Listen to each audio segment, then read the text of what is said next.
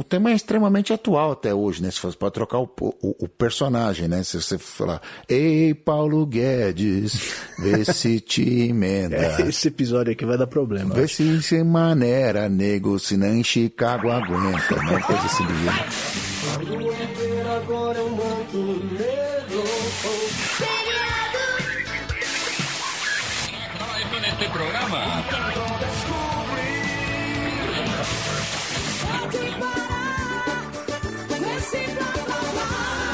e peça seu kit.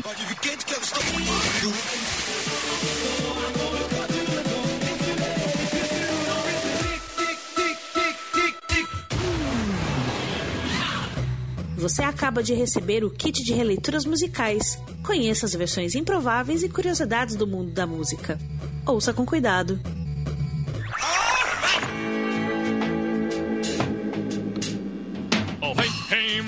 Mama said the way you move gonna make you sweat and gonna make you groove.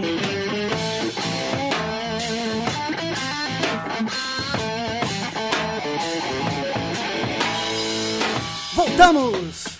Voltamos com mais um kit de releituras musicais, o seu podcast de versões, covers, paródias, remixes, samples, dancinhas, o, que for, o que não for a versão original da música, a gente está comentando aqui botando o bedelho, julgando, analisando.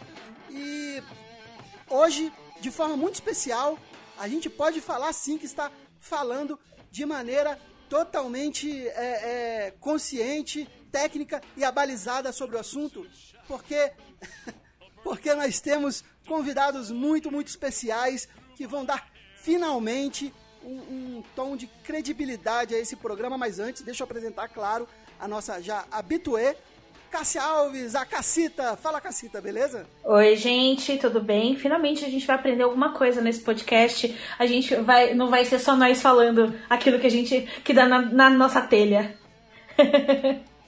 ah, pois é, não. Eu já estava há muito tempo querer, querendo fazer um episódio mais técnico e, e deixar bem claro que o fato do programa ser mais técnico hoje, ele não é aquela coisa chata, não. Porque eu tô, vou conversar hoje com o pessoal do podcast do Semibreves. E, e eu vou falar uma coisa, eu sou, sou ouvinte do Semibreves e, e apesar de ser um podcast totalmente é, voltado para o ensino de música, ele não é um podcast chato. É, ele é um podcast que, que é fácil de ouvir. É fácil. Inclusive para quem não é estudante de música, tem, tem, tem temas super fáceis. E eles alternam também é, parte de ensino, pô, escalas musicais, tudo com, com análise de, de, discos, de música. Então é, é uma coisa muito legal. Então, para apresentar, eu trouxe aqui o Pedro do Semibreves. Pedro, qual é o sobrenome, Pedro? Você quer ter algum sobrenome? É Pedro Jenksur. Pedro. Pe Pedro do Semibreves. Fala, Pedro, como é que você tá, beleza? E aí, gente, tudo certo? Meu, muito prazer estar aqui, muito legal. É, tá aqui falando por uma, um negócio um pouquinho fora do nosso, do nosso, do nosso tema normal, né? É legal falar, pegar esse, esse recorte aqui, acho que vai, ser, vai ter coisa bem interessante pra gente explorar aqui. Espero que, espero que a gente consiga acrescentar alguma coisa aqui, né? Porque entender das coisas a gente não entende muito, mas a gente fala mesmo assim, né? Então as pessoas acreditam. E junto com o Pedro, também no Semibreves, tenho aqui o baixista, multi-instrumentista, fã do Van Halen também, que eu fiquei sabendo, Daniel Lima. Fala, Daniel, beleza? Boa noite, gente. Que prazer. Muito obrigado pelo convite. É, vamos falar bastante bobagem junto hoje. Então se preparem aí. Vocês estão achando que a gente é sério, vocês me querem uma furada. Viu? Pois é, gente. O nosso podcast, ele, ele é um podcast de música e foge um pouquinho da característica dos podcasts normais de música, porque ele é um podcast de um tema bem específico, né? É, a, é, a gente fala só sobre cover, versão, releitura. E às vezes a gente fala de temas que não tem a ver, mas a gente dá um jeito de botar isso num contexto de, de cover, versão, releitura. Mesmo que o tema principal não tenha a ver, você vai ouvir sempre no kit de releituras muito cover, versão, releitura, paródia. E a gente se interessa muito por, por, por toda essa parte do, de como nasce esse tipo de música, é, essa, essa, essa música aqui, que na verdade é uma música que já existe, mas ao mesmo tempo é uma música nova, isso é muito louco, e a gente gosta, ama, e ao mesmo tempo queria entender um pouquinho mais de toda essa parte teórica. E, mas antes da gente começar esse assunto, eu vou pedir para vocês falarem um pouquinho de, de vocês. É, é, se você quiser começar, Daniel, é, fala um pouco, se, se, se é o semibreves, fala do, de, de, quem é você. Muito bem. O nosso Semibreves é o nosso podcast do coração, né? É um, é um filho do Pedro. O Pedro teve a ideia de fazer o, o Semibreves inicialmente para a gente ter é, um material de apoio para os nossos próprios alunos. Tanto eu quanto o Pedro somos professores de música, né? Vemos disso há bastante tempo e a gente queria ter um compêndio para que os nossos alunos pudessem consultar e etc, etc. Pensamos inicialmente, Pedro pensou inicialmente em fazer um canal no YouTube, mas depois ele chegou, ele que é entusiasta de podcast, trabalha com isso, que edita podcast, escuta podcast o dia inteiro, chegou para mim um dia no futebol que a gente jogava de segunda-feira, quando a gente fazia isso, né, lá em 1614, ah, ah, ele falou para mim, vamos fazer um podcast? Eu falei, vamos. É, o que, que é exatamente isso aí que nós vamos fazer? Mas enfim. Aí falou, topamos, topei, vamos fazer e, e começamos a, a, a, a do, quase dois anos atrás, né? Já estamos aí na, fazendo quase que o nosso segundo aniversário, né? Em, no meio do ano agora a gente faz dois anos. E cara, a diversão só aumenta, né? A gente vai conhecendo pessoas interessantes, participando de podcasts interessantes de outras pessoas. Ou, ah, de uma outra vez nós participamos de um, um, tivemos um outro convite delicioso de participar de um podcast de, de biomedicina, que é uma coisa meio surreal, né? Esse o, o, o kit releituras ainda está mais próximo da nossa da nossa é, expertise, por assim dizer, se é que ela existe, né? Sem, né?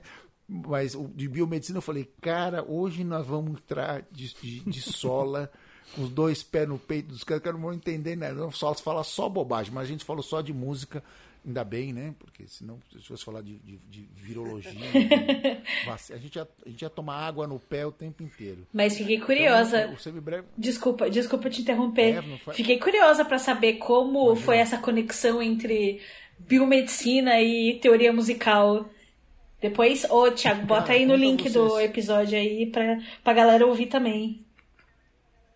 É, é arroba meu ponto podcast, é o podcast. É muito é, legal. O podcast espetacular do Gabriel podcast chama, lá da... É. Meu podcast. É, é chama, chama meu podcast. É, é meio confuso, mas é esse o nome dele. É, meu, é arroba meu ponto podcast no, no, Instagram e nas redes sociais. É incrível. Os caras são professores lá nas, na Universidade em Salvador e são caras sumidades nas, na área, e os dois são, gostam de música, são músicos amadores. O Sócrates até tocou em, em gig profissional também. Então, quer dizer, foi muito legal. O papo foi espetacular. Ah, então tava, de, pro, tava de professor para professor já, né? É. É, eles, professores da área de professores doutores, né? Nós, no caso, nós somos picareta, né? Os caras são picareta, picareta total. Assim. E o nosso outro professor aqui, o Pedro. É, Pedro, fala um pouquinho de você também. É, mais alguma coisa acrescentado semibreves? Então, é, o Daniel, Daniel deu um, um resumo bom aí, né? A gente é, é, professor há muito tempo e tal, a gente é músico, trabalha na noite, né? Trabalha com, com bar, com baile, etc. E o, o, durante a semana a gente, fa, a gente dá aula, né? É, e a, a ideia do Semibreves foi meio isso de pegar aquelas aulas que são sempre muito parecidas, que são as aulas de teoria, porque as aulas de técnica, de repertório, elas têm muito a ver com as dificuldades de cada aluno e tal, né, com a, coisa da mecânica e, etc. Agora, a aula de teoria, pelo menos o primeiro contato, aquela primeira exposição, ela é mais ou menos sempre igual, depois a gente vai tirando dúvidas.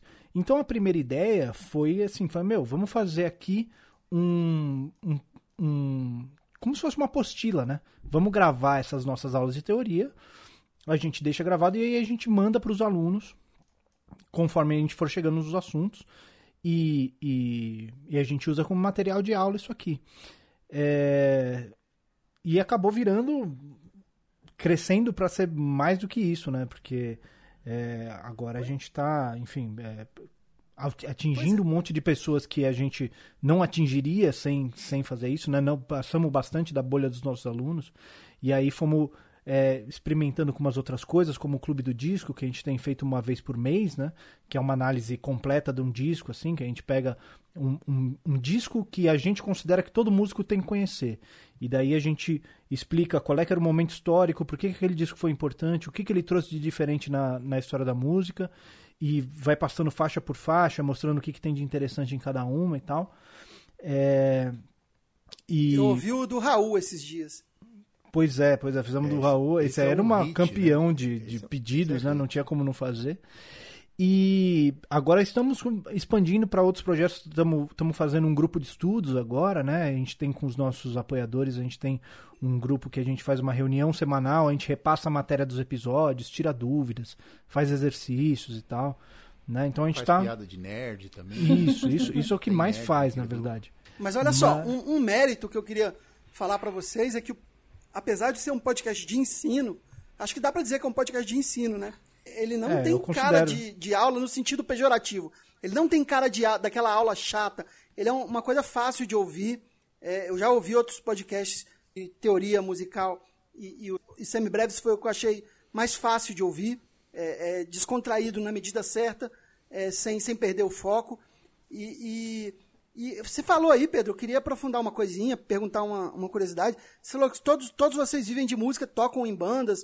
É, vocês tocam em banda, vocês têm banda, é, banda autoral, banda cover, me, me fala um pouco disso aí. É, a gente tem banda de, de noite, que a gente chama, né? Eu trabalho já há alguns anos com banda de baile, que é basicamente banda de casamento, de formatura, de evento é, corporativo, esse tipo de coisa, que é basicamente covers, né? Covers e a gente pode colocar um pouquinho de versões aí, talvez, medleys, tal, esse tipo de coisa, né? É, que é aquele tipo de banda que toca todos os estilos, que toca de tudo, que, enfim, que é, é, que é tipo pato, sabe? Que anda, pois nada, voa, mas não faz nada direito.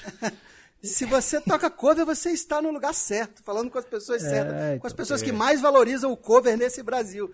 É, olha só, a gente inclusive tem um projeto aqui que, de, de entrevistar artistas, só artistas covers. Eu já marquei com o Roberto Carlos cover, é, tô, tô falando com a Madonna cover, só entrevistar só essa galera. E, e, eu tenho uns Elvis para te indicar, viu? Porque eu toquei com alguns covers do Elvis por, por esses Olha anos só, aí. Cara, é. Olha que massa! Mas assim, aproveitando isso que vocês falaram, que vocês tocam cover, você falou, você toca cover, às vezes versão. É, eu, que, eu sempre quis é, vi mais a fundo nesse assunto aqui. E agora que eu tenho dois professores aqui, eu não vou deixar passar essa oportunidade.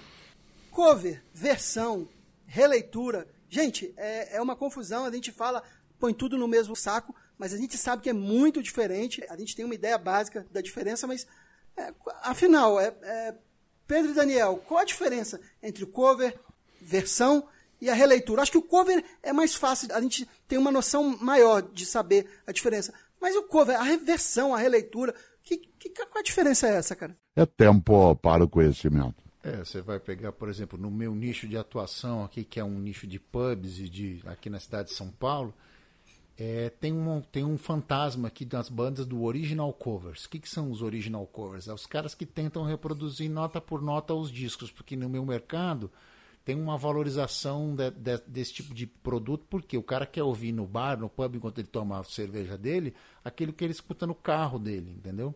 Exatamente a mesma coisa. Então o cara sem quer nem... ouvir mais ou menos a, sem nenhum, nem, nenhuma nuance diversa. Nenhuma quer... liberdade criativa para a pessoa. Não, nada. Nenhuma liberdade, ponto. sem liberdade. Assim, o cara quer é a ditadura do original cover. Não, não pode mudar nota nenhuma.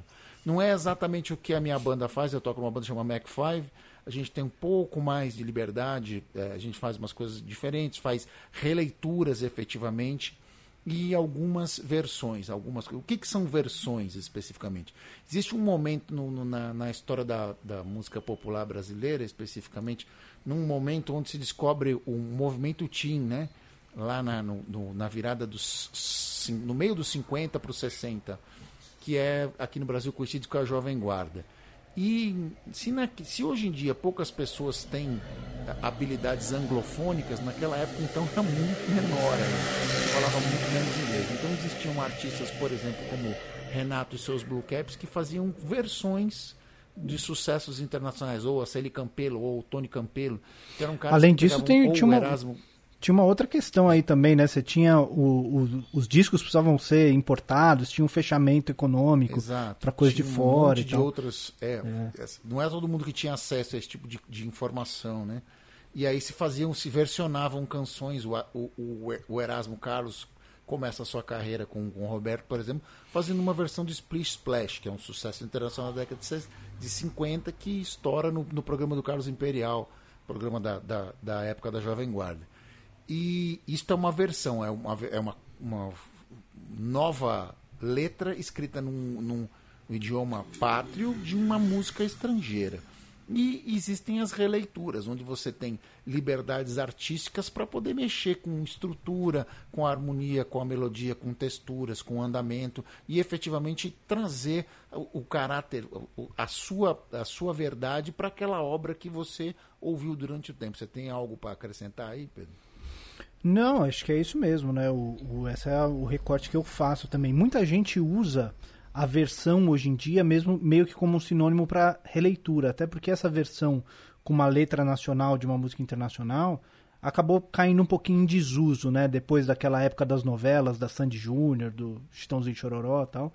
Eu, pelo menos, não conheço mais muita coisa de lá pra cá. ah, Então, mas tem, tem muita. é, então eu é que eu tô meio por fora, na real. Mas o latino, por exemplo. Né? O isso, é o rei verdade, é existe. verdade. É verdade. Eu tinha me esquecido do latino. Mas é, tem muita gente que usa a versão também como, como dessa forma, né? Ah, vamos fazer uma versão forró do Slayer, sei lá. Isso aí é mais, Sim. mais releitura do que versão, né? É, É, dentro, aí, dessa, dentro aí desse é- recorte a gente chamaria de releitura, né? Sei, aí a gente vai entrar na seara do, do maior, o, o maior ídolo desse canal, que é o canal do Vesgo no YouTube, que faz versões, releituras fantásticas de qualquer música, usando todos os ritmos brasileiros possíveis e imagináveis. É, é simplesmente fantástico aquilo. Eu queria fazer um, um Não, e complemento teve, até. E teve, ô Cacita, só um complemento. Fala aí. Teve agora, não sei se eles ouviram, a Gabi Amarantos fez uma versão tecnobrega, bem puxado pro forró, da música do Gwen Frey, que é do Um Tira da Pesada, The Hirizon. Não sei se vocês ouviram. Que eles fizeram uma versão em forró. Ficou calor do cão. Que maravilhoso. Não vou dormir, vou pro rolê. É, The Horizon, calor, pois é. Faz sentido, faz sentido. É, eu não ouvi essa daí ainda, mas. Mas eu, pra você. é, eu queria fazer um complemento, porque uma coisa que você falou no começo sobre como o, a, a música brasileira precisou fazer adaptar, porque era muito caro comprar disco, trazer, importar os discos daqui. É, e isso virou meio que quase uma coisa intrínseca à música brasileira. Acho que essas adaptações do, do Tecnobrega é, é meio que um, um neto dessa, das versões que a galera fazia nos anos 60 e 70. Tem uma série muito boa pra quem curte esse tema na Amazon Prime que chama A Enciclopédia do Pop Brasileiro, se eu não me engano. É, deixa eu Eu até. já dei até de dica no, no, no, no podcast. É isso mesmo. É, a enciclopédia- do, do André Barcinski. É, mano, é muito boa essa série, recomendo demais, porque ela fala exatamente dessa época, como a galera lá nos anos 50, 60 criaram os artistas que faziam as covers e as versões brasileiras das músicas gringas. É muito, muito massa, recomendo demais. Mas tem uma coisa que você citou aí que é interessante, né, pra gente. é, uma, um dos motivos, existem vários motivos para você fazer uma releitura ou uma versão de alguma música. Um dos motivos é para você aproveitar uma música dentro de um contexto de festa específico, né? Nem toda música cabe dentro de uma festa, mas se você faz uma releitura, isso muitos DJs fazem e tal, e dentro do esse lance tecnobrega, você tem ali uma, um, um recorte geográfico onde a festa é feita dentro desse ritmo. Então, para você colocar músicas ali, você precisa fazer uma releitura naquele ritmo, senão ela não simplesmente não entra. É, no caso do Tecnobrega tem outros agravantes, né? Que, ou, que são, é, por exemplo, é um, é- além de ser isolado geograficamente, ele é um microcosmos muito específico, com uma mídia específica e uma produção específica. Tem as festas de aparelhagem que são é, eventos onde os DJs locais colocam essas músicas para tocar essas versões e aquilo fica retroalimentando só dentro da, da- daquele próprio microcosmos. Uma das coisas que acontece ali, para você ter uma ideia, é a própria autopirataria. O cara reproduz a sua própria música é, e distribui isso de uma maneira. Não estou falando especificamente da Gabi Amarantos, né, que é, ou do, do Calypso, por exemplo, que são expoentes, Uhum. né, que tem toda uma, uma infraestrutura por. Tô falando de artistas menores, o cara se autopirateia pelo simples fato de que ele estando dentro dessas festas de aparelhagem, estando é, nessa mídia alternativa das festas específicas do, do- do lugar, ele vai estar inserido e isso vai colocá-lo num, com um status diferenciado. Você soma isso à característica híbrida desse tipo de música que você coloca é, Italo House, você coloca guitarrada, você coloca calypso, você coloca um monte de reggae, coloca tudo isso junto, dá essa música maluca, essas versões malucas que só o povo de Belém que entende mesmo. É, e a gente vai mudando de região, vai, vai, vai vendo, né? Por exemplo, Sim. no Nordeste mesmo, principalmente na parte ali, região do Ceará ali, tem muito o forró, que chamam o forró internacional, né? Que é as versões em forró, que já não é bem diferente. A gente fez um programa há pouco, já explorando as versões. Aí você vai pro Rio de Janeiro, você tem um monte de música internacional, com a batidão que eles pegam, jogam a música, em- a letra em português e põe o batidão do funk mesmo. É, é, essa tamanho do Brasil é continental, então É. permite Eu- isso, né? É, eu chamo Tem um isso. fenômeno que a gente falou há algum tempo atrás. Desculpa. Não, Natália. imagina. Tem um fenômeno que, que a gente estava falando há um tempo atrás, que, é, que a gente fa- falamos até num podcast nosso, falando sobre o Gleif Brawley, que é um, que é um cara que faz versões forró específicas de sucessos internacionais com inglês todo peculiar, assim, só dele, uma letra só dele. É muito louco. I'm sorry. You can say you somebody and soon Sim, é o, Isso é é o uma que coisa eu. que a gente acaba fazendo também, né? Porque Exato, é, é. dentro desse nosso meio de, de festa, você pega, por exemplo, eu já fiz festas onde a gente precisava tocar, sei lá, duas, três horas de marchinha. É, e aí, assim, tocamos ali as marchinhas mais, mais conhecidas e tal. Chegou uma hora e falei assim, meu, vamos, vamos fazer outras coisas em ritmo de marchinha. Rolou até Sweet Child Mine em ritmo de marchinha, porque precisava animar aquele negócio ali. É uma, uma questão Deixa, puramente deixa prática, num, né? num canal tocando uma base de marchinha e no outro manda um Sweet Child Mine, né? Improvisa ali Você mesmo. vê muito isso em, blo- em bloco de carnaval, você vê muito verdade. isso, né? Sim. Mas então. É o, é o mesmo vocês- a fenômeno, gente- né? Mas eu A queria. gente falou aqui, a gente consegui... Ah, desculpa, Cássia, pode falar. Não, eu só queria, eu só queria fazer. tempão, não, desculpa. não é nem perguntar, eu só queria fazer um comentário. Tudo que a gente tá falando aqui é o que eu chamo de puro creme de Brasil, porque é uma mistureba tão louca que a gente pega, pega lá o, o- a guitarrada, mistura com, sei lá, o- a chula gaúcha e sai um bagulho muito louco e é a coisa mais brasileira possível, assim. Isso é muito incrível.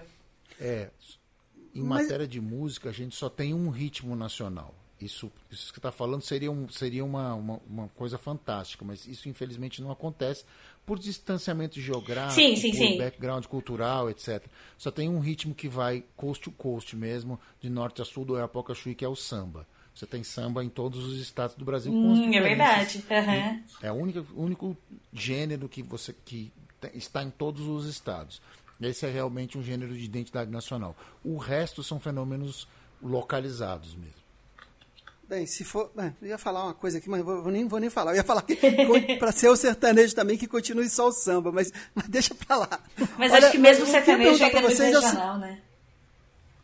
o sertanejo é um fenômeno mercadológico, antes de tudo, né? Não é um, não é um Fato. fenômeno natural. Né? Sim. É, pois é. Mas, mas eu ia perguntar uma coisa pra vocês. A gente falou aqui das versões, é, deu pra entender basicamente a, a diferença entre versão e releitura e cover também.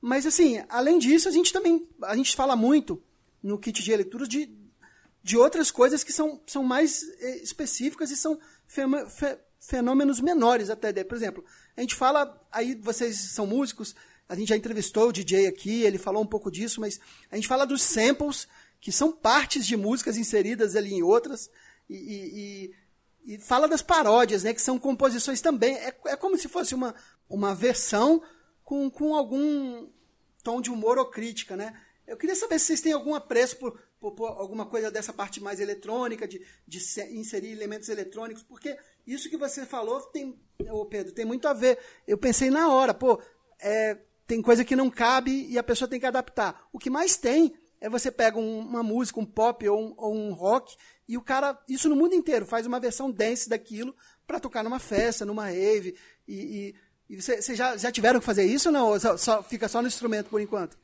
Ah, a gente faz isso toda semana, né? Fazia isso toda Todo semana dia. quando a gente estava tocando, né? É. O Daniel tem no repertório dele, por exemplo, tem um monte de sertanejos que o pessoal pede, assim, umas coisas mais sofrências que eles tocam em rock and roll, por exemplo, né? Exato. né? Na minha Nossa, banda, como a gente já tem como né? característica tocar diversos estilos, aí a gente acaba indo mais pro lado de identificar cada estilo que a gente está tocando. Como a banda do Daniel é uma banda mais de rock, aí eles tocam outras coisas como se fosse o rock, né? Em ritmo de rock. Transformam aquilo em rock né? Uhum. É, mas é, é, isso que eu estava falando. Quando você tem uma, um contexto de festa, como é o caso do DJ, da rave e tal, aí qualquer coisa vale para fazer a galera pular, entendeu? Você pode pegar o seu Valência e colocar uma batida eletrônica que foi o que mais estourou uns anos teve. atrás aí, né? Teve. E, teve, e foi uma das coisas mais tocadas e tal. É, e a gente colocou a música do Alceu Valença no repertório da banda, sem a batida eletrônica, mas com a batera fazendo um groove como se fosse uma bateria eletrônica. Né? Então é uma massa. releitura da releitura, pra, que, é, que é porque é um negócio que estava fazendo muito sucesso. Né? Na hora da festa, tudo vale. Do, do ponto de vista do sample, aí a gente tem essa ideia de transformar aquilo numa música de festa, mas a gente tem também uma outra coisa, que é você pegar um trecho de uma música e transformar colocar dentro de uma outra obra para você ressignificar o que ela está falando, né? E isso a gente é tem muito dentro do, dentro do rap, um pouco dentro do funk, a gente tem essa... Você faz vários essa... recortes, né? Exatamente, dependendo do recorte que você faz da música, você, você vai ter uma outra, um, um exemplo é, muito legal que eu penso agora que recente é o Amarelo da Emicida, que começa com a música do... Do Belchior. Nossa, o nome. Do, do Belchior. Do Belchior. Tava com Biafra na cabeça. Começa com a música do Belchior, né? Começa Essa e é tem é no história, meio, né? Uma história que eu sempre conto é que eu conheci. É, eu gosto muito de rap e eu conheci esse DC através de um sample de uma banda daqui de Brasília de rap chamada Câmbio Negro, que eles fizeram nos anos 90 um sample do, do é, back, é, do, da, do, do, como é que chamou? Back in Black. É, do Back in Black, do, desse DC. Eu conheci esse DC através deles. O ódio que temos por você tem raízes sem cicatrizes mais profundas que aceitas por uma navalha. Sua safadeza foi tamanho, está em nossas entranhas. E quantas músicas eu também não conheci é, através de, dos samples que o Racionais usava, cara. Teve Sim, música do Jorge, aí... Jorge Ben Sim. que eu não conhecia Isso, e passei a conhecer por causa dos Racionais, cara. Você tem um sample que é só da batida, né? É. E o Jorge Ben. Você tem os samples que são só da batida, né? Como o caso do Walk This Way do, do, do Aerosmith, usado pelo Run DMC, né? Que eles pegaram que eles pegaram só a batida. Uhum. É, é, é, já era meio, já tinha meio uma pegada, né? Já era um proto-rap, já não, sim, sim, nesse sentido. É. Né? Exatamente, né?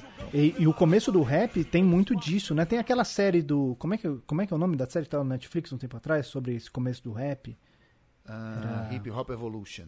Não, não era essa. Era uma, era uma tipo, não era documentário. Era tipo a, a história de uma molecada indo pro, pro, Ah, eu sei. Eu me lembro dessas. Eu assisti também. É, fugiu agora. Esqueci o nome agora. É, Nossa, eu sei mas... qual é. Dica... Peraí que... Vamos de dica cultural também, Pedro. Eu sei que tem uma agora que está na minha lista também do Notorious B.I.G. para ver. Tem, tem, tem muita série. Sim. Boa. Mas você é, tem agora... você tem muito esse, esse lance de você pegar a batida de uma música para você fazer o rap por cima, né? A série é The Get Down, não é? é um... Isso, The é, Get Down. Isso mesmo, isso mesmo. Get Down, isso. É. é e isso, só que aí com o tempo, hoje em dia é muito comum você pegar um pedaço com letra, que é um pedaço, porque isso daí foi institucionalizado, né? No começo isso era escondido. Assim, você não podia pegar um pedaço da música do cara, então você pegava só a batida para ninguém saber o que era com o tempo que isso daí foi ficando aceito, foi ficando institucionalizado, você pega um pedaço da letra, você paga os direitos daquilo lá, etc. Você tem hoje em dia como é, fazer isso de maneira completamente legal, juridicamente falando, e você usa aquilo para você inserir aquela mensagem dentro de uma outra coisa e você às vezes até atualizar, você é, colocar o seu a sua visão dentro daquele trecho daquela mensagem daquela música. Agora nessa sua lista que você fez, eu acho que tem uma coisa que você não colocou aí ainda, que é Opa. o mashup, né? Nossa, nossa, mashup a gente põe direto aqui, mas realmente tinha esquecido, cara. E é sensacional, né? Uma coisa mais, quer dizer, eu não, eu, eu- pelo menos a minha percepção mais nova é, é, de- dessa É, sem dúvida. sem dessa- dúvida. É, é a última dessa cepa aí. Assim, dessas, todos que a gente falou, o mashup é uma coisa, do, sei lá, de- dos anos. Final dos 90 para começo do 2000, né? Tinha uma banda em E São essa- Paulo uns anos atrás que chamava Chubacas. Eu até fui procurar eles um tempo atrás, eu não achei. Eles sumiram, não sei mais, não sei nem quem tocava lá. Mas eu vi eles num, num bar uma vez, era um negócio sensacional, que eles só faziam mashups. Eles só tocavam uma música e cantavam outra em cima. Foi três horas de show só desse jeito. Eu achei sensacional. Sensacional. Gente, que um loucura. show com. Eu acho que eu ia bugar vendo que são isso. tipo. Tem umas não, eu- bandas que são meio tema, tipo mashup temáticas, né? que elas mesclam duas características. Eu não sei se vocês conhecem, por exemplo, tem o Beatallica, que eles misturam, eles tocam Beatles com voz do Metallica e vice-versa. Tem Eu aquele acho que o expoente Metal- disso é o. Como é que chamava? Metal O- Elvis também, né? Como é que chama? O Dread Zeppelin. Dread Zeppelin. Dread, não, Dread Zeppelin é sensacional, cara. Tem, tem o Metal Elvis também, que o cara toca vários, vários eh, riffs de clássicos com a voz do Elvis. Nossa, que curioso, porque tem uma banda, tem uma banda chamada Easy, Star- Easy Stars All Stars, que eles fazem tudo com, com dub. Como, é tudo in a, é, in a dub mode, assim. E eles fizeram, tem, tem o Sgt. Peppers versão, versão dub, tem o. é, eu acho que é o Thriller. Dark Side of the Moon. Dark né? Side of the Moon, dub. E eu sempre considerei isso como versão, mas pela, pelo que vocês estão dizendo, pela, pela teoria, acho que é, tá mais pra mashup. É mais releitura, né? O, o mashup. Uma releitura mashup do que qualquer outra coisa. E é simplesmente fantástico. Inclusive, Thiago, a gente O precisa fazer um episódio. acho que ele até um se encaixa sobre- dentro de uma releitura, né? É, é, É, o mashup é uma releitura. é o- talvez acho que o mashup seja É um uma subgrupo releitura. da releitura, né?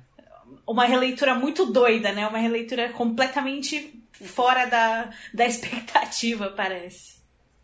Não, o e que eu- hoje, e hoje tem artistas se dedicando a fazer esse tipo de coisa. Eu fiz um show ano passado, né, quando a gente fazia show ainda, com o Milton Guedes, que tocou, toca saxofonista, gaitista, cantor, Sim, né? sim. O cara do Sonho de uma Noite de Verão lá, né? É, e eu fiz um show com ele, cara, e ele faz vários mashups no meio, mas vários, assim. É umas três ou quatro músicas dele que ele insere uns, umas coisas disco, assim. Ele é muito engraçado, muito legal. Ele, ele tá nessa onda aí. Chegou até uma certa hora que os caras estavam se perguntando assim, mas, cara, sério? Mas por que, que ele tá fazendo isso?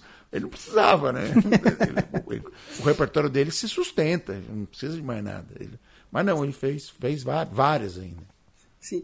Gente, eu perguntar uma coisa para vocês. Vamos lá. É, começar um pouquinho a teorizar mais isso. É tempo para o conhecimento. A gente fica falando aqui como se fosse a coisa mais simples do mundo. Ah, o, o artista fez um cover, fez uma versão, fez uma releitura, fez um mashup, não sei o quê. E a gente às vezes esquece todo o processo que está por trás de se fazer isso. Quer dizer, o cover é o processo que talvez seja mais fácil de você imaginar como seja, né? Porque o cara tem que treinar a exaustão. É, e, e reproduzir igual, como o Daniel falou. É, agora, é, os processos de, de, de criação, de confecção de uma releitura, de uma versão, é, é, existe toda uma parte teórica para se fazer, o que se deve fazer, o que se não, não se deve fazer, que a gente aqui, a gente fala muito, mas a gente não tem muita ideia, e queria muito saber de vocês, vocês podiam falar um pouquinho mais disso. É, a gente teve um, um programa que foi muito especial, que a gente entrevistou o Edu Krieger, que é um roteirista do, do, do Adnet, da Tata Werneck, Esse touro, touro, touro lá no centro é tão tolo, tolo é coisa de reaça. Só de olhar já rola até constrangimento. Pois além de plágio é feio e tão sem graça. Se eu pudesse escolher, preferia um jumento, pois tem muito mais a ver com esses 21% que apoiam o capitão, o povão sem alimento e esse touro, touro, touro, touro, touro, touro mu. e que ele falou um pouco disso, do, do processo de, de composição das paródias. E falou até, inclusive, que nas paródias vale muito mais. Claro que tem que ter todo um conhecimento musical, mas vale muito também a, a capacidade da pessoa é, entender de roteiro, porque você tem que contar uma história em cima da letra, né? uma nova história com uma crítica ou, ou com humor. Agora, nos processos de, de versão e releitura, a, a, releitura, por exemplo, vamos primeiro com a releitura. Você vai mudar, você vai fazer um, um, uma música em outro estilo musical ou com arranjos totalmente diferentes, até no mesmo estilo, mas com arranjos totalmente diferentes. Como é que funciona isso? Você, o, como é que vocês pesquisam isso para saber o que cabe, o que não cabe? É muito do feeling, é muito estudo. Como é que é, gente? Cara, tem coisas que você vai ter que experimentar para ver se funciona, né? Você, por exemplo, você é muito um tentativa e erro mesmo, né? É, tentativa e erro, porque muito bem, você vai mexer com uma das coisas mais simples que você pode fazer é mexer com o andamento, mais lento ou mais rápido, por exemplo. É uma das coisas que não, não você consegue fazer, tem, tem alguns problemas de interpretação. Aí você tem coisas mais ousadas. Ah, vamos mudar a célula rítmica. Também é uma coisa ousada. Isso pode, mudando a célula rítmica, você pode também mudar o estilo, né?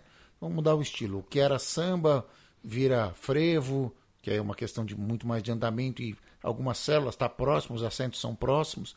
É, dá certo. Agora, o que era samba e vira valsa, por exemplo, é uma coisa bem mais complicada. Você sai de um compasso de dois tempos, tic, tum, tic, tic, tum, para um pac, pac, pum, pac, pac, para uma valsa, por exemplo, você tem um salto bem grande. Você vai ter você que precisa redesenhar a melodia re, toda, né? Redesenhar a melodia toda, etc.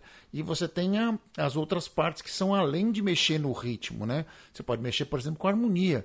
Você pode trocar os acordes e manter as funções harmônicas, manter o discurso semelhante ao original, só ou deixando mais suculento, ou seja, colocando mais acordes com mais tensão, ou colocando com outros adereços harmônicos, mais umas uh, acordes interpolados à marcha original, ou você pode simplesmente substituir por acordes semelhantes da mesma função. Ou ainda, você pode trocar tudo isso, fazer uma, uma coisa completamente diferente e esperar um resultado completamente diferente. Além disso, você pode mexer na outra perna, né? que é a melodia. Qual é a melodia? Qual é a, a, o movimento que você pode fazer? Você pode fazer saltos intervalares diferentes, ou seja, você mexer na melodia, cantá-la ritmicamente de uma maneira diversa, ou fazer saltos de melodia, mesmo alterações na melodia na, na sua estrutura sintática e, e, procurar outros resultados, isso é possível. Só que aí isso é que a gente, que a gente começou, a história começou no, na tentativa e erro mesmo. Né? Às vezes você tem uma ideia e a ideia simplesmente não funciona. É. Tem uma outra coisa também que é bem radical, assim, que você pode fazer, que é mexer na modalidade, né? Você pegar uma música maior e você tocar ela menor, por exemplo, uma menor e tocar maior. É, tem umas versões no YouTube, umas coisas bizarras, assim, da, do cara que pega Enter Sandman e toca no tom maior em vez do tom menor. E vira outra música, né? Você ouve assim, você mal reconhece. Ele. Vira outra coisa.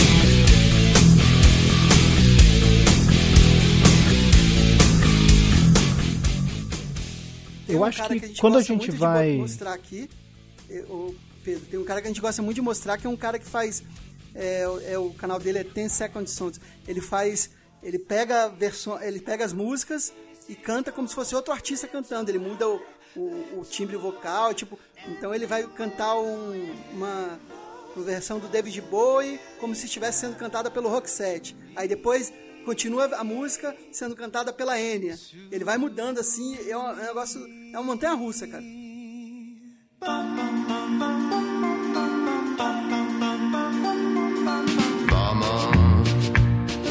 just killed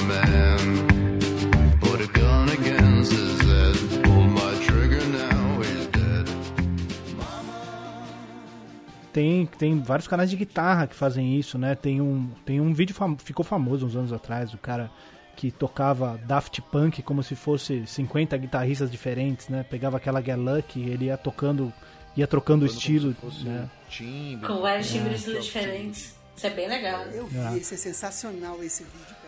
O, eu acho que. Né, é, né, de acorde, uhum. Isso. De construção melódica, de, de material de improvisação, né? Várias coisas nesse sentido.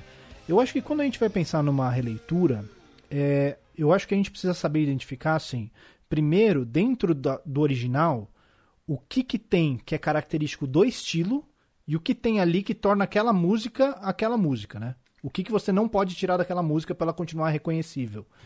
E a partir daí, você ir brincando com essas características do estilo, por exemplo, e você ir trocando por características de outro. Ou então se aprofundando mais naquele estilo, né?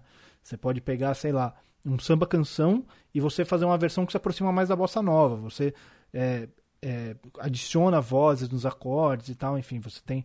É, são estilos muito próximos, mas que você pode fazer eles se aproximarem, fazer essa transição de um para o outro, né? Dependendo de como você você trabalha esses acordes e tal. Quando a gente fala de mudar o estilo, aí a gente precisa entender as células rítmicas, rítmicas que são interessantes, né, no, num estilo ou no outro e tal. É, e muitas vezes a gente precisa prestar atenção para ver se a coisa cabe, né? Muita, se, por exemplo, tem muitas melodias de samba, isso é muito comum no Dorival Caymmi, por exemplo. A melodia dele já usa a célula rítmica do samba. Então, se você colocar aquela melodia do jeito que ela é para tocar como pop rock, as coisas não vão se conversar, né? Porque a, a melodia da voz já está fazendo uma célula de samba ali. O Luiz Tati chama isso de tematização. Ele, na, na, não sei se vocês conhecem a obra do cara, como que trata de semiótica da canção popular. O, o, o Tati fala de, de tematização, que ele faz, por exemplo, na célula do Dorival, como se fosse um tamborim. Isso. Com célula de tamborim. Sim. Você pegar, por exemplo, as... o que é que a baiana tem. O jeito que a, o jeito que a música, que a, que a estrutura a estrutura da, da letra é, também. A subdivisão da melodia. É, a subdivisão da melodia. Ela já fica ali. Olha só, pela essa, primeira essa vez. melodia é quase um que um teleco-teco, né? É, exato. Pela primeira vez, meu ex-namorado é, é, do mundo, ele é professor de música também, e ele tem uma infinidade de amigos que são da teoria da semiótica musical, e eu nunca achei que todo o conhecimento absorvido nas conversas com eles ia ser útil. Está sendo útil agora, porque eu não estou flutuando nessa conversa. Tá vendo só? Tudo e tem uma outra coisa também vida. que eu acho que a gente precisa prestar. Eu acho que tem uma outra coisa também que a gente precisa prestar atenção, que muitas vezes separa uma versão boa de uma versão ruim, né? A gente tem uma coisa muito comum para usar em é, música de elevador, música de restaurante, né?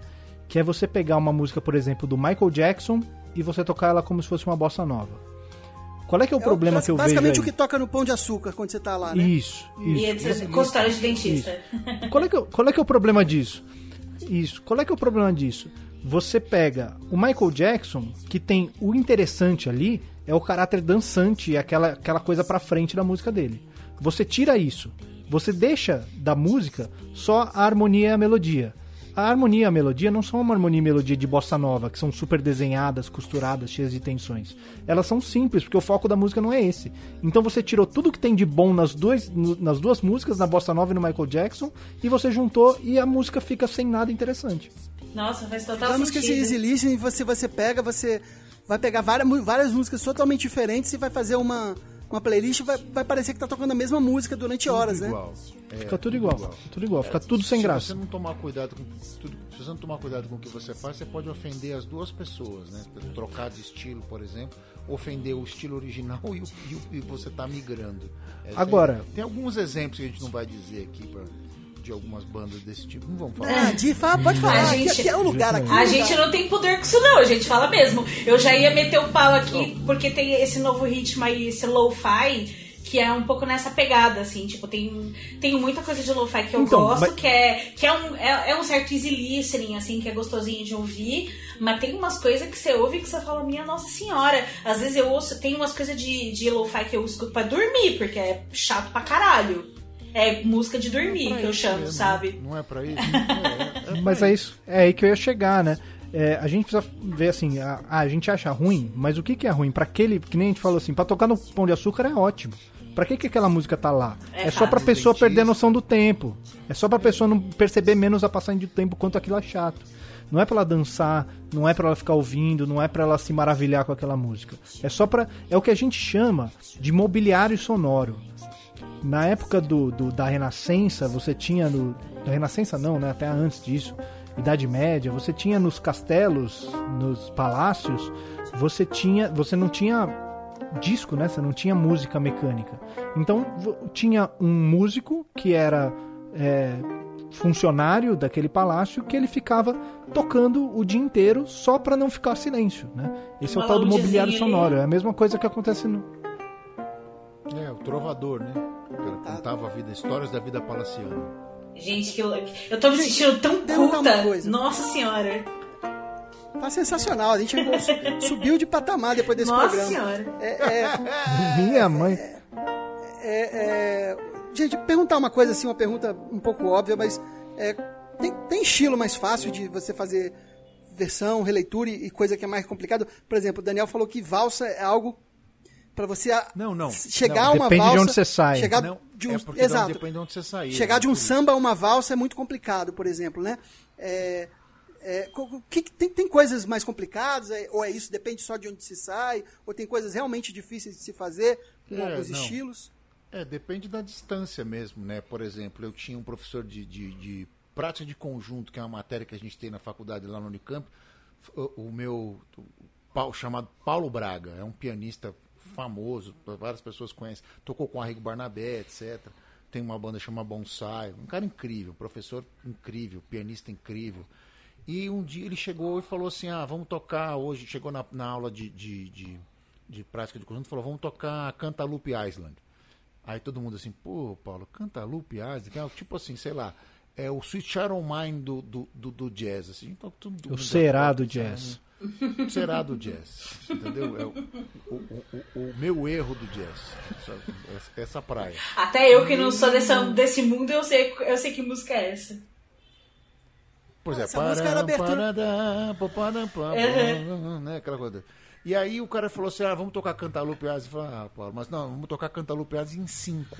Ou seja, o que, que ele queria fazer? Era mexer justamente com a uma célula rítmica e fazer você alterar a melodia, o jeito com que você toca aquele groove que é em quatro, um quatro redondinho, fica em cinco. Ou seja, você tinha que ficar quebrando o pé a cada compasso.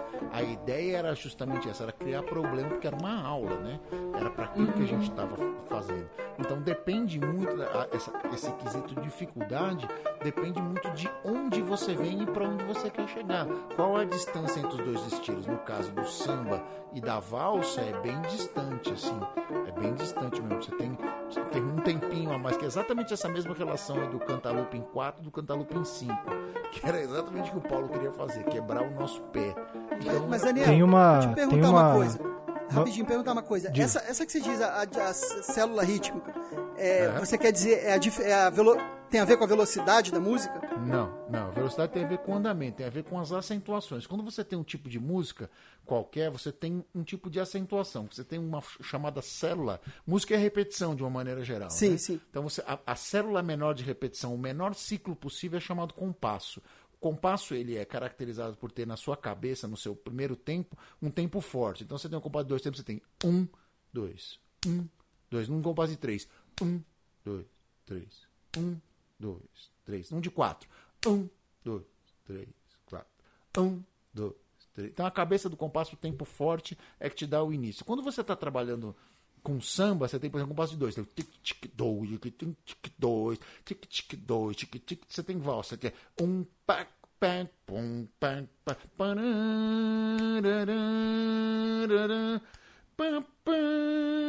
enfim, e aquela e, coisa toda. E isso teoricamente é mais difícil de alterar do que o próprio andamento, então.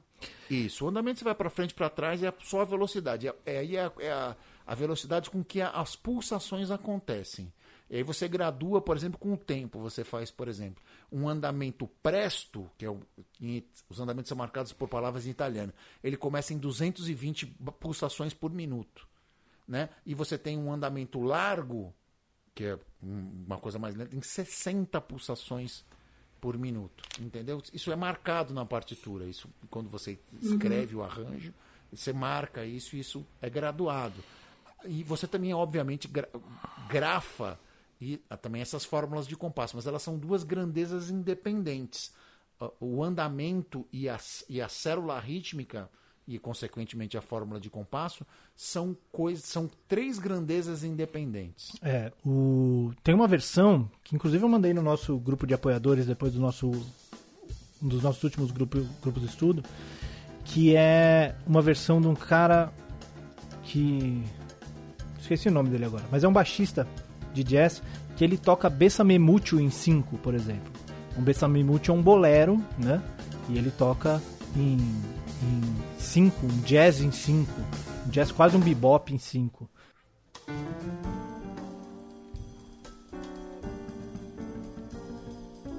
Então é, um, é uma distância. É, não é a mesma distância de uma valsa para um samba, na real, mas é uma distância razoável também. Razoável, razoável. Valsa para o samba é pior. Nossa, que loucura. É pior. Fica imaginando essa é uma, versão. É uma versão que você quase. loucura. Você quase não reconhece a música. É que era a intenção, né? É. O cara queria fazer um negócio desse, assim, falou assim, ah, pô, mas que música é essa? Ah, é essa. Entendeu? Eu acho Essa legal é quando ideia. chega, quando chega a esse ponto, quando a pessoa quase não reconhece, Eu ia falar mas depois isso. de um tempo ela, caraca, ela é essa. Eu acho que isso é, é sensacional, porque quando você não reconhece de jeito nenhum, aí também não dá, né? Mas É. quando você tem lá no fundo, aí você consegue buscar a essência da música lá no fundo, que é legal. Isso, isso é. legal quando é releitura, né? Tem uma galera que é assim quando faz cover, né? A galera tá fazendo que é cover e você fala assim, "Pô, que música é essa aí, bicho? Essa é pura maldade, entendeu? Pura maldade. Mas mesmo, mas mesmo maldade cover, agora, porque o cover, é, eu- porque o cover, o ideal é que você seja o mais parecido possível. Imediatamente né? Então, aí reconhecível, o cara né? não consegue, né? Então, mas eu, eu não acho, sabia? Eu acho que é o legal, o legal as, as minhas versões de cover preferidas são as que são que tentam fugir um pouco do, do, do igual, assim. tem mas muita aí- gente, tem muita a gente que tá canta meio no, no, na- no mesmo tom. É, então, aí, aí, aí é, é a, aí não é- é a é definição, né? Aí é Exato. Porque, tipo, às vezes É, tem, então. umas, tem umas pessoas que cantam, tipo, no mesmo tom. Eu vou dar um exemplo de um dos meus covers preferidos. Dave Matthews fez uma versão de All Along the Watchtower do. Do. do Jimi Bob Hendrix.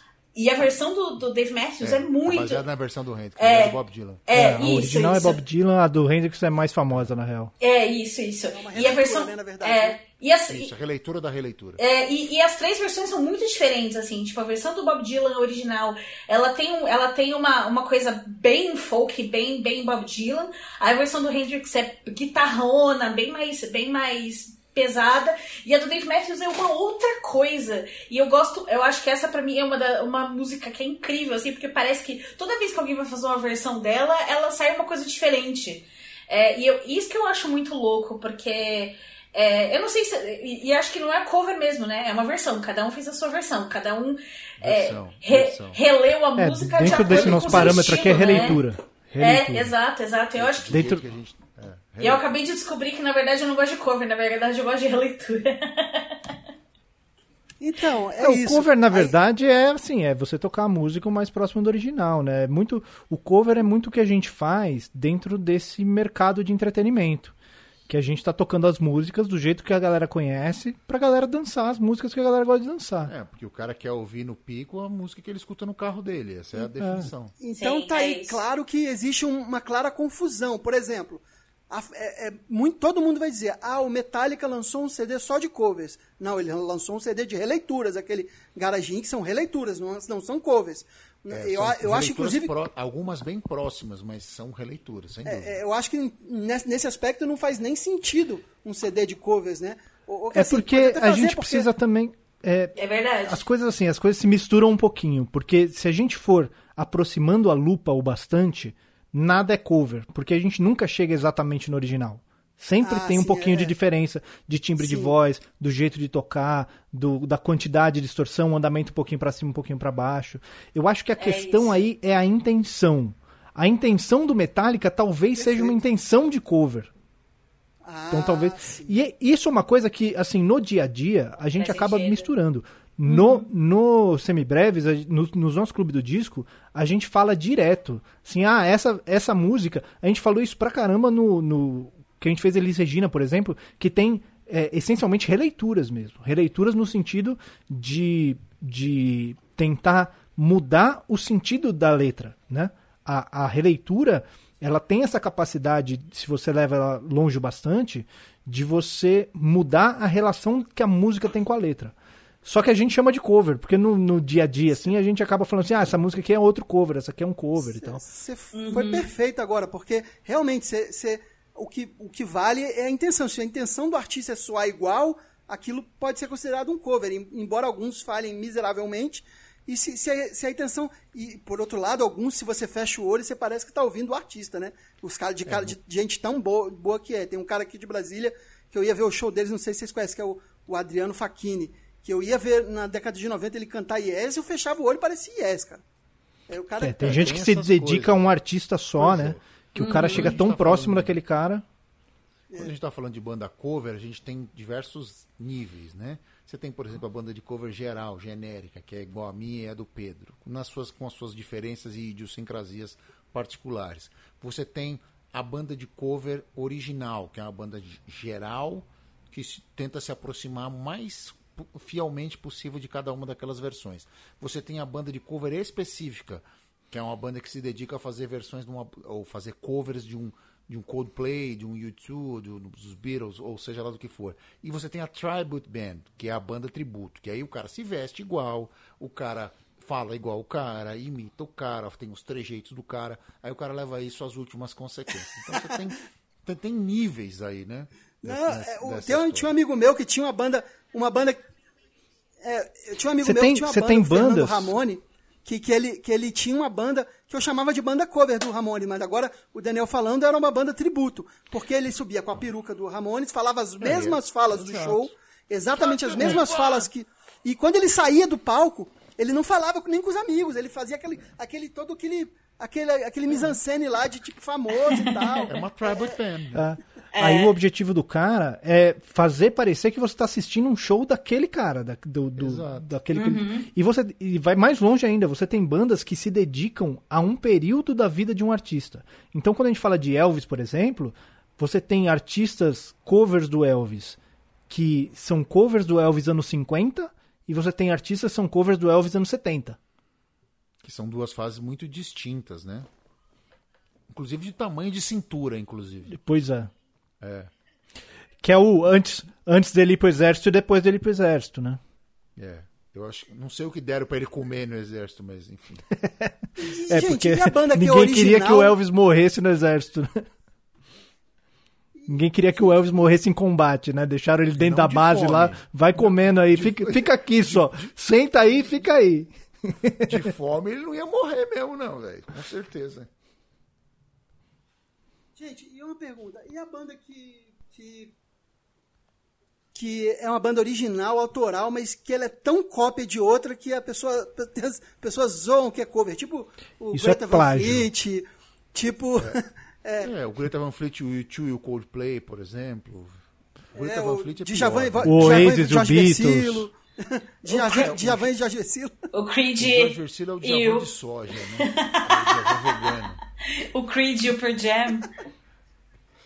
O Creed, o Pearl Jam, por O, exemplo. o Creed é o Pearl Jam, Ah, o Pearl Jam é, tem cristão, vários né? filhos, Nossa Tem- senhora. o Pearl Jam tem, o Pearl Jam tem vários filhos. Tem, tem os Stone Temple Pilots, que é meio Pearl Jam também. Tem o Nick, The Nixons, né? É, mas mas, Nixons, mas né? essas São ainda, ainda até tem um pouquinho de mas é- personalidade, né? Tipo, apesar do vocalista do Stone Temple Pilots ser um completo maluco, Pois mas é. eu acho que o problema é essa banda que. O A, jeito de cantar é muito complicado. é, a banda cópia que, tipo, ela é tão cópia que é- não tem personalidade nenhuma, né?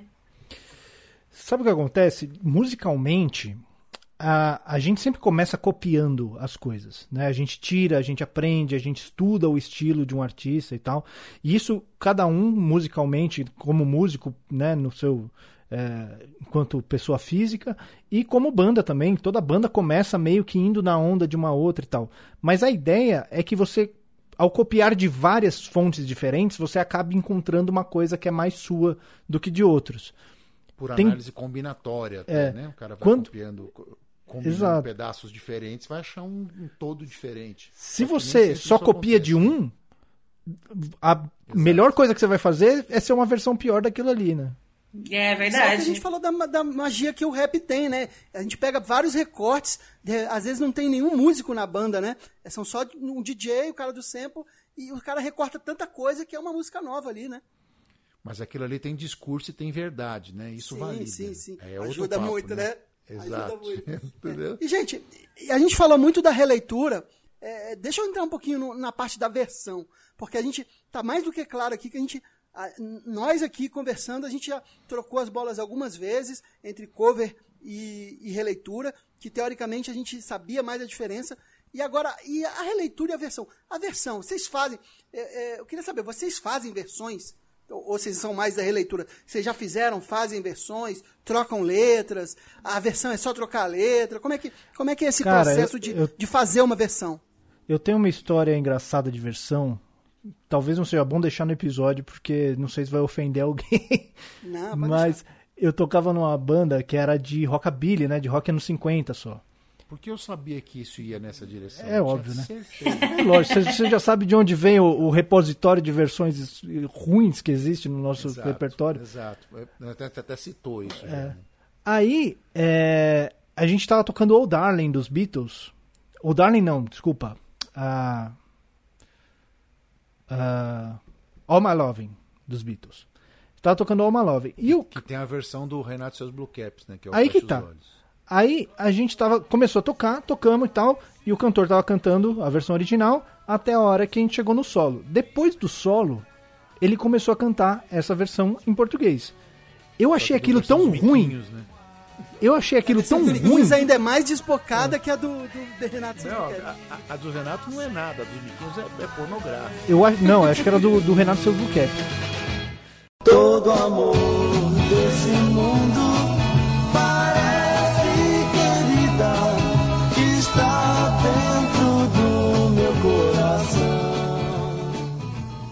Eu achei aquilo tão ruim que eu achei que o cara tivesse inventando na hora. Eu achei que ele tivesse fazendo uma tradução simultânea. Eu falei assim, mano, por que, que você tá fazendo isso, velho? O que que tá acontecendo?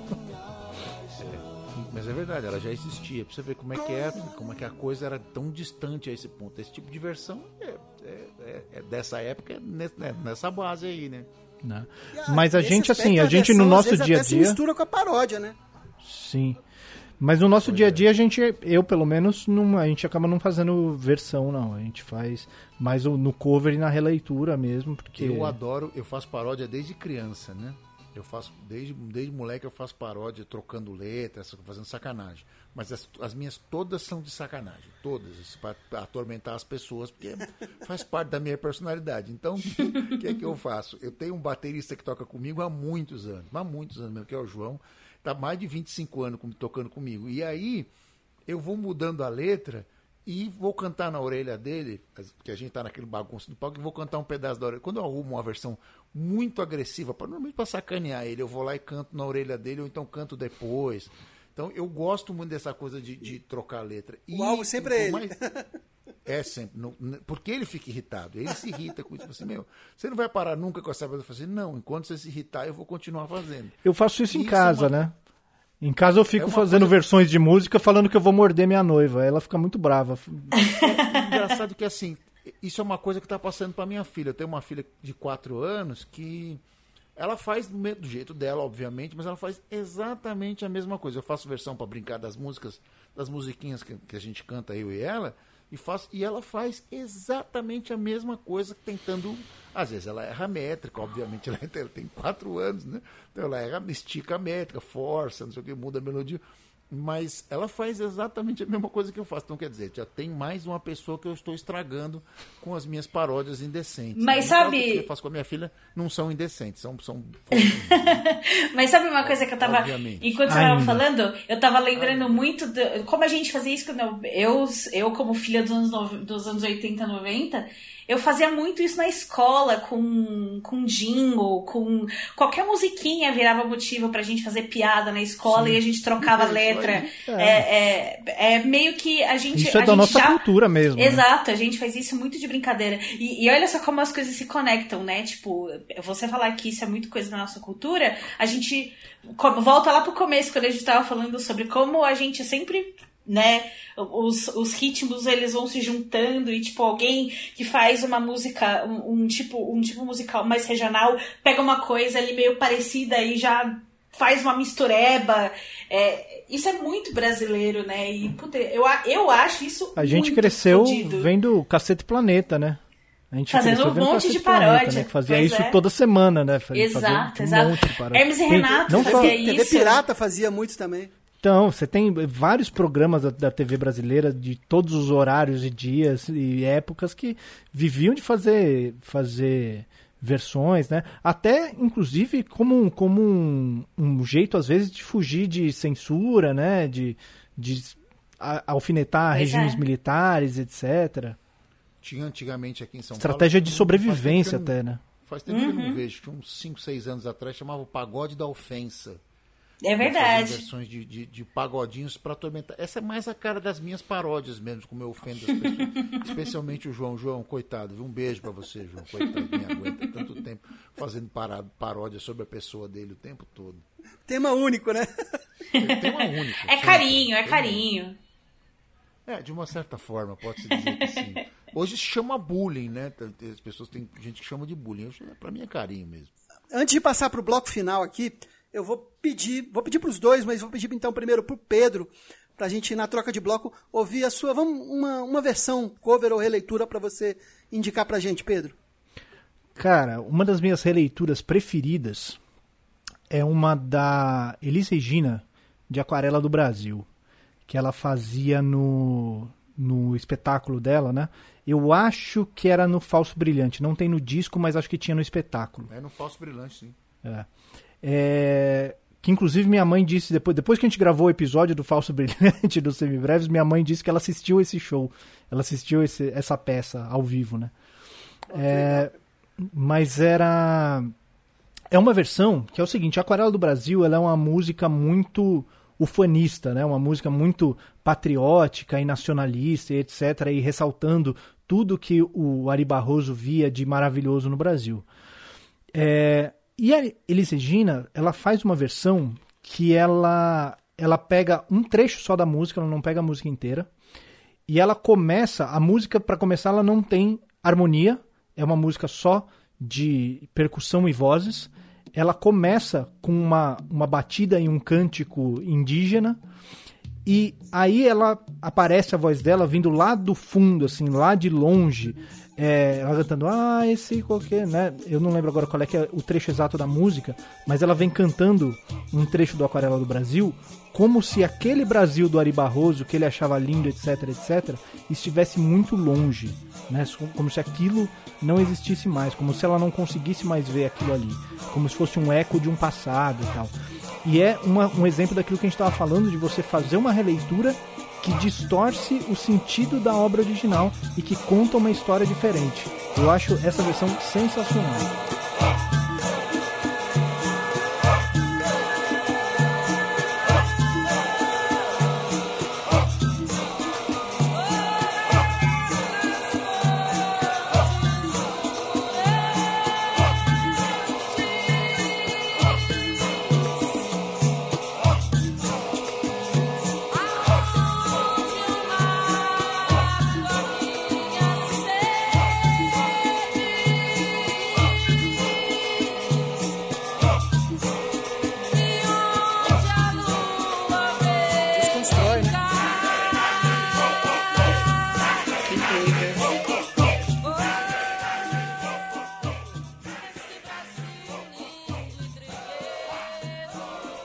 Sensacional. Eu acho que eu, lembro dessa versão.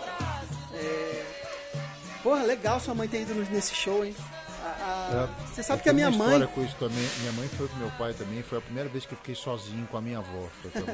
A minha mãe era produtora, é produtora de cinema e foi por muitos anos produtora musical, né?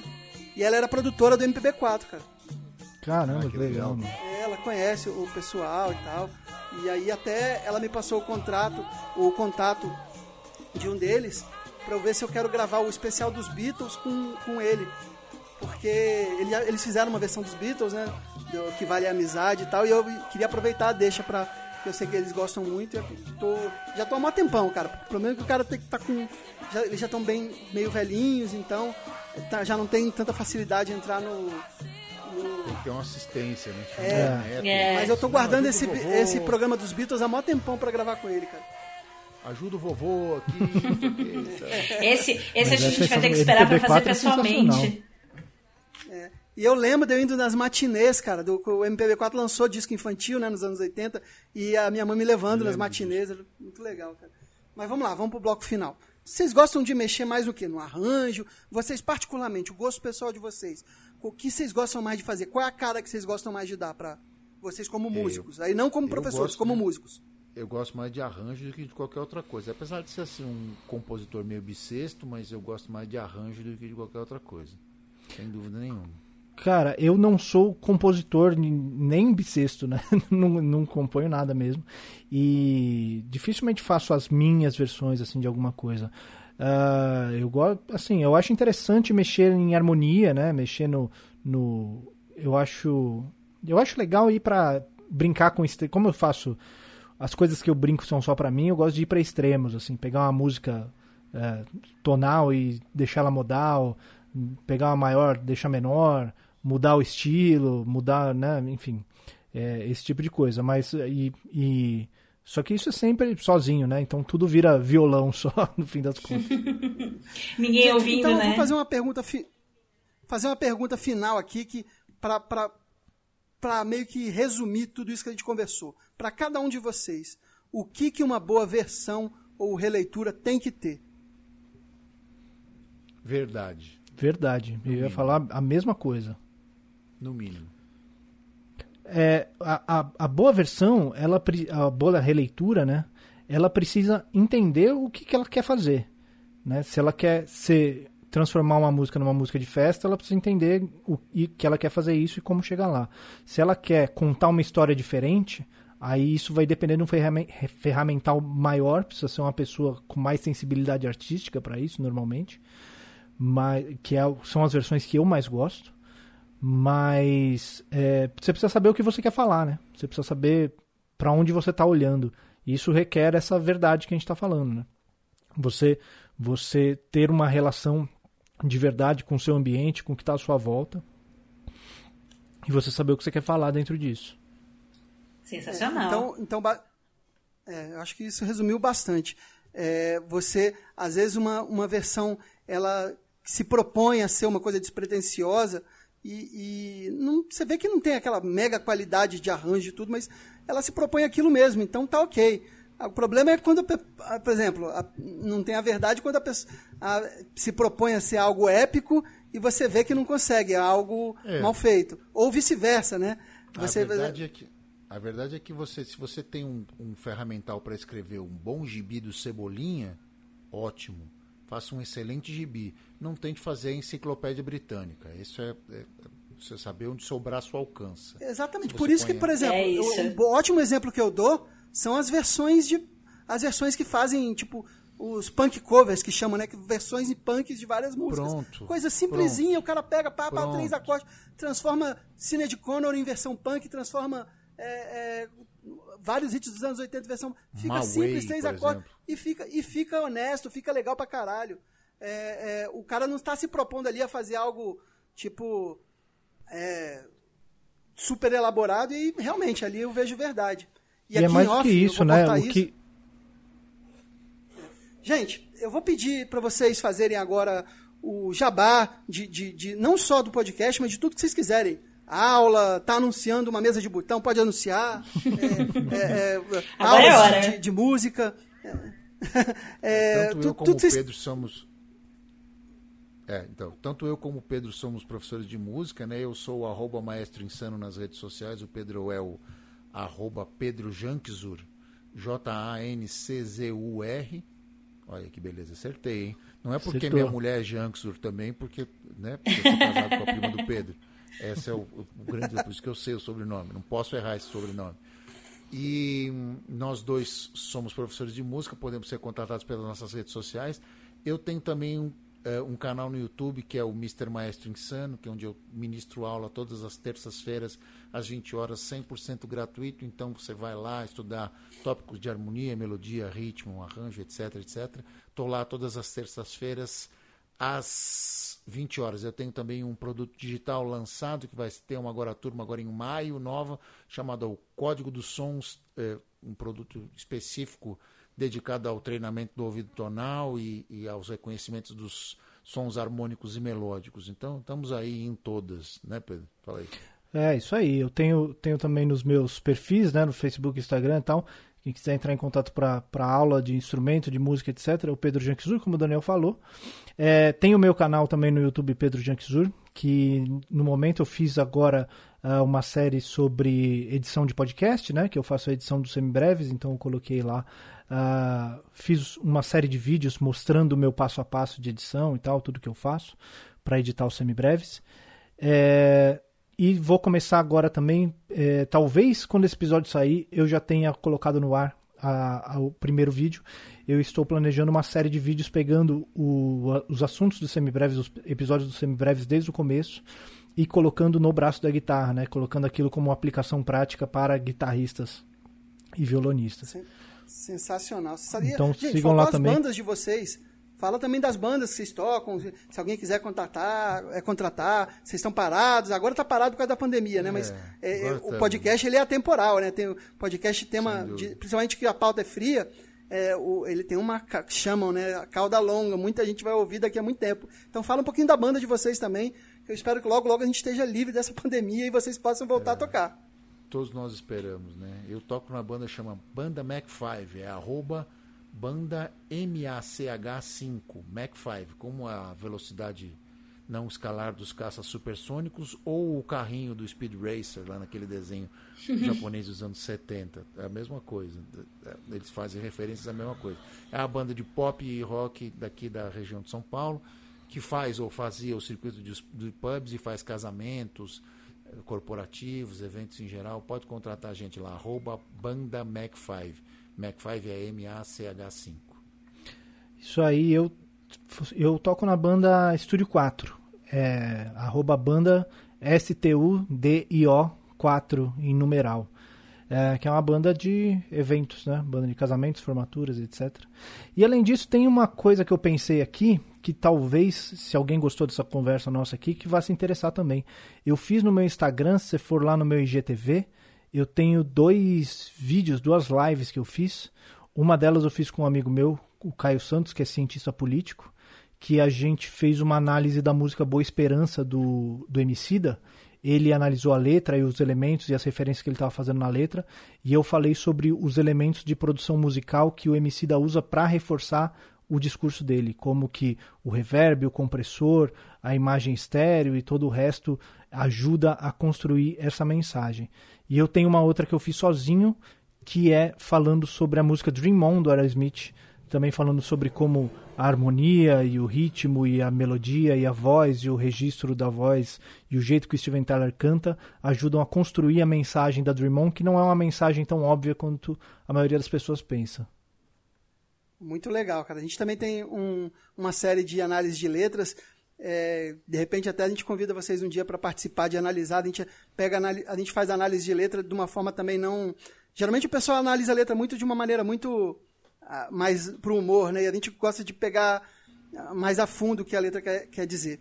E, e, duas coisas. Primeiro que Dream On, desculpa dizer a vocês, sinto lhe informar, mas tem uma versão forró, tá? Segundo que a gente lançou Tudo tem uma versão forró. do Tudo tem. na época que saiu o, o, o, essa música do Emicida, a, a gente lançou um, um, programa, não foi, Cássia? E foi. Mais, comentando mais sobre, inclusive, sobre o contexto político da época, porque a gente aqui no, no, no KRM sempre se posiciona politicamente, tem esse lado, esse viés. Ah, a gente e... não sabe disso aí não, viu, gente? Não, não fala sobre é. essas coisas não. A, né? gente, a gente sempre foge desse tema aí.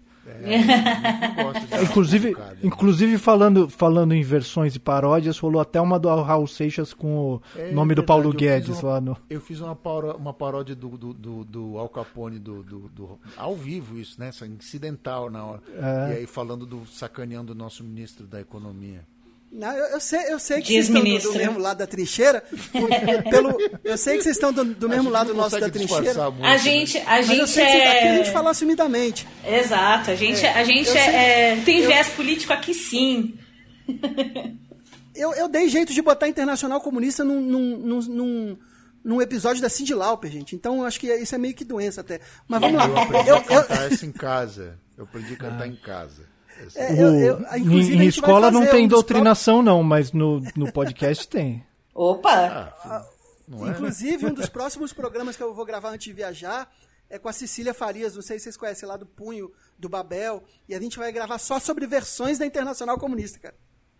Fantástico. Mas eu tenho eu- eu uma ótima o- pra te mandar, viu? Com, com, manda, manda sim, cara. com manda o Thiago, ritmos, instrumentos e cantores de vários países da América Latina. É sensacional. Cara, sensacional. Que O incrível. legal é que ela estudou, ela, ela estudou muito sobre, ela já estudou sobre, sobre o tema, então vai ser muito legal. É, o, o meu pai, né, era, ele- meu pai era do, do, do- do Partido Comunista, então ele, ele me ensinou a cantar, eu cantava no ônibus, isso, quando era eu sei pequeno. exatamente do que você está falando. É, eu, cara. sei exa- eu já vi esse filme lá em casa. Tá? Mas eu, eu sei, eu sei, eu sabia porque vocês estão do lado da Teixeira pelo lugar que eu fiz contato com o Pedro, que foi lá no grupo do Pistolando, e já, já agradeço também a Letícia por ter é, a Letícia e o Thiago por terem proporcionado mais essa conexão. E para encerrar, Pedro, é, assim como o Daniel, vou te pedir. Não, aliás, para encerrar, Contrário. Daniel, assim como o Pedro, vou pedir para você também, é, com essa responsabilidade maior ainda, que vai ser a música de encerramento do programa, indicar uma versão pra gente, uma versão, uma releitura, um cover, o que você quiser, uma paródia, É, o que você quiser. Eu acho, eu acho que eu vou falar, tirando a que a gente fez do Paulo Guedes lá no, no que essa não conta. É, Ouçam lá porque releitura- ficou bem legal, viu, gente? Ficou Episódio- mesmo. Clube do Disco número 13. É, isso mesmo. Pois é, né? Ainda por cima é o 13. É o 13. É, a gente. Eu, eu, eu tô dando aula desde cedo hoje. Hoje a gente está gravando uma segunda-feira e eu falei o, o tempo todo do, do- desse cidadão, do, do, do cara do, que, ver, que versiona essa, essa. Na realidade, que relê este tema, né? A, a música que eu vou falar é o Someday My Prince Will Come, que é a valsinha da Branca de Neve, numa releitura do Miles Davis. Tem um Nossa, disco incrível com a, com a esposa dele na época na capa, entendeu? É, é é- e essa música virou um standard jazzístico depois que o Miles releu simplesmente uma música da Disney, né? E isso virou praxe depois, as pessoas pegarem essas coisas. Ele fez isso depois, anos depois dos anos 80, ele fez Time After Time da, da Cyndi Lauper também, com uma versão acid jazz, que era o que se chamava na época que- do som que ele fazia. Mas aqui eu indico, eu pensei em uma série de outras, mas veio o Miles na cabeça. E como eu falei do Miles o dia inteiro hoje, é, vai aí o Someday My Prince Will Come do, do- da, da Disney, versão Miles Davis. Releitura Então, do Miles Davis. nunca antes da história desse podcast, encerrando com o Miles Davis, hein? Meu Sensacional, Deus, que gente. fino. Muito, muito obrigado. E sobe o som, produção. Sobe o som, sobe o jazz, produção, por favor.